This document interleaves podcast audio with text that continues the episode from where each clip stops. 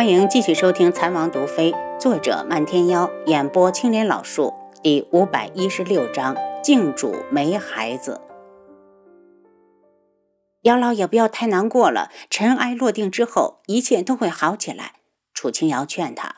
三长老笑了笑，然后问了问轩辕志的近况，这才道：“素如一短时间内绝不会离开一门，他所图怕是不小。”他想和素玉天作对还不够资格。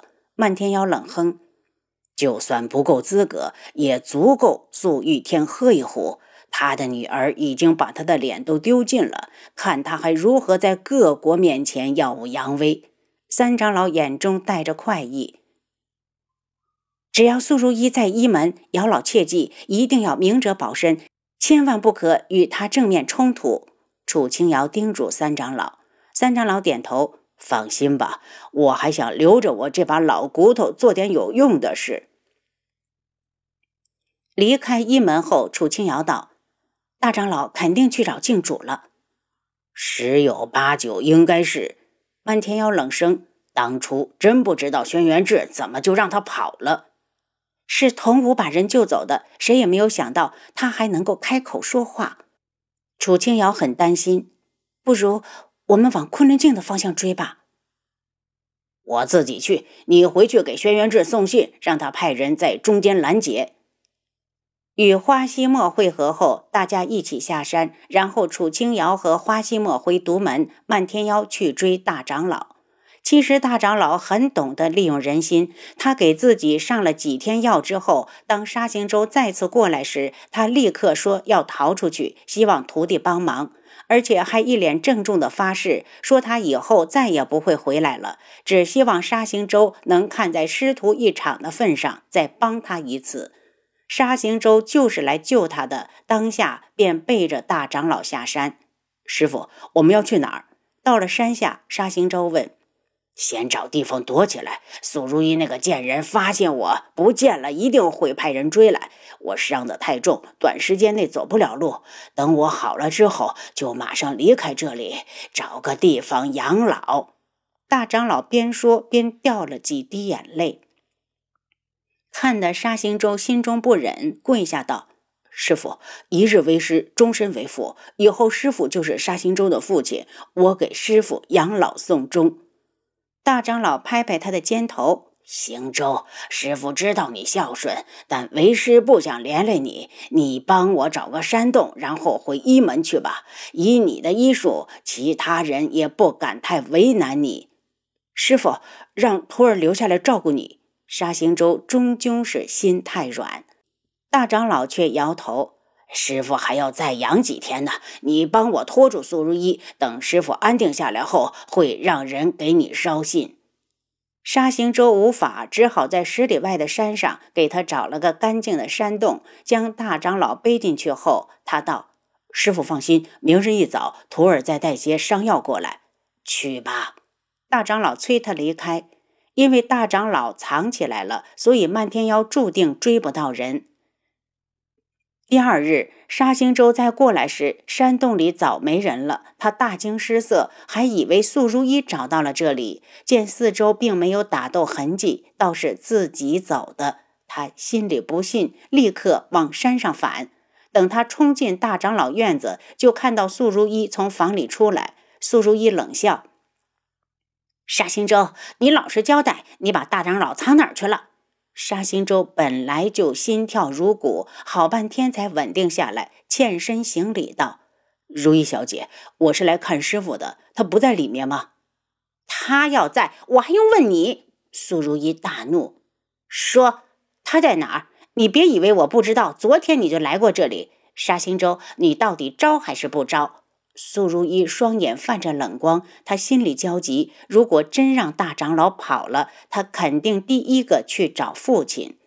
如果父亲知道他所做的一切，会派人来把他押回去。到时候再想出来，怕是比登天还难。沙行舟摇头：“我不懂如意小姐在说什么。我昨天根本就没来过这里。”沙星舟一直都有昏轮卫监视这里。昨天他们看到你进去之后就被人迷晕了。除了你，还有别人吗？苏如意怒声：“沙行舟脸色一变。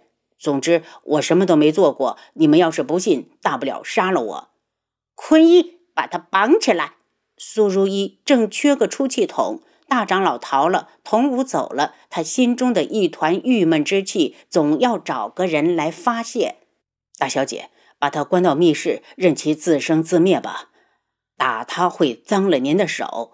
坤一知道他身子还没恢复好。苏如意侧头笑了下，笑容中带着阴森。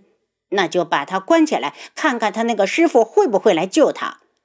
沙行舟自嘲的轻笑。到了现在，他已经明白自己是被大长老利用了，师徒一场，他倒是心狠。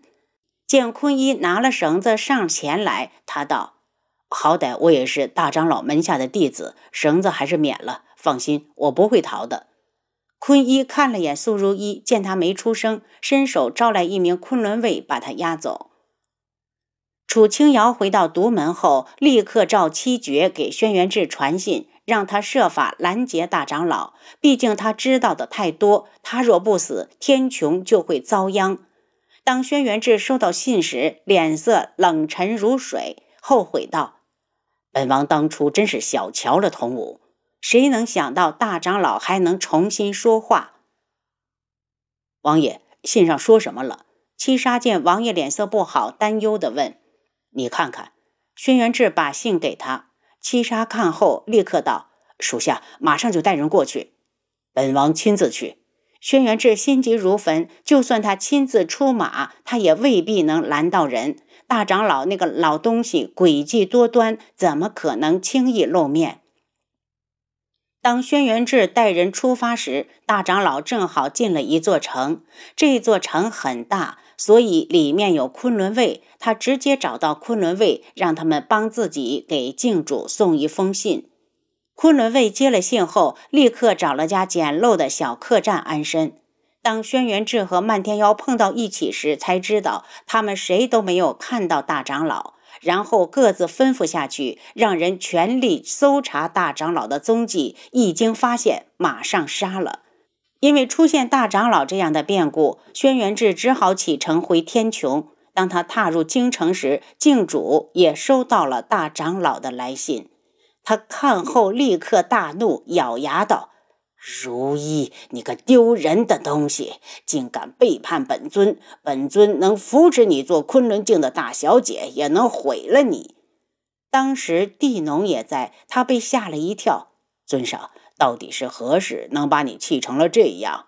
你看看，镜主把信给了他，地农简略的一扫，便知道了个大概。这上面的很多事情，他早就已经知道。比如素如一已经失身，还不止一个人。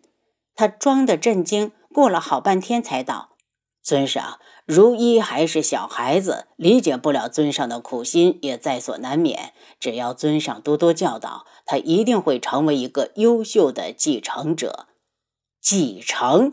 靖主大怒，凭他也配？他根本就不是本尊的孩子，还妄想得到不应得到的。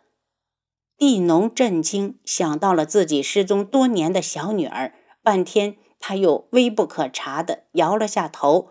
素如一不会是他的女儿吧？长相、性子没有一点像他们夫妻。尊上这些年真的没有孩子吗？地农很关切地问。要知道，琉璃后殿最少住着上千女子，就算不能个个都生养，孩子也不会少啊！难道是靖主自己有病不能生？那些女人都不配生下本尊的孩子。靖主眼中划过一抹痛色，失去那个女人是他始料不及的。等他找到她时，他已经有了别人的孩子。这是他一辈子的耻辱。明明那么相爱，他却不信他。后殿的那些女人都无关情爱，只是工具而已。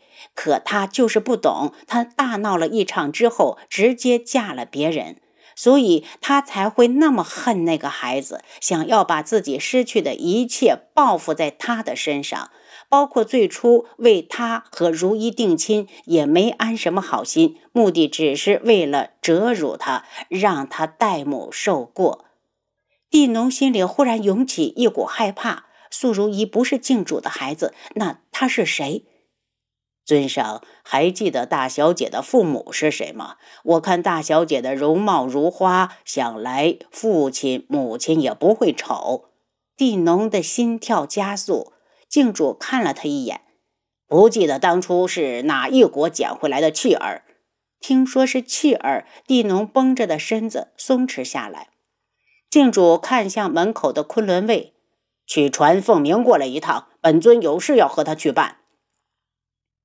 地农猜到了几分，面色不变的起身。尊上，既然有事要交代凤鸣，属下理当避嫌。你避什么嫌？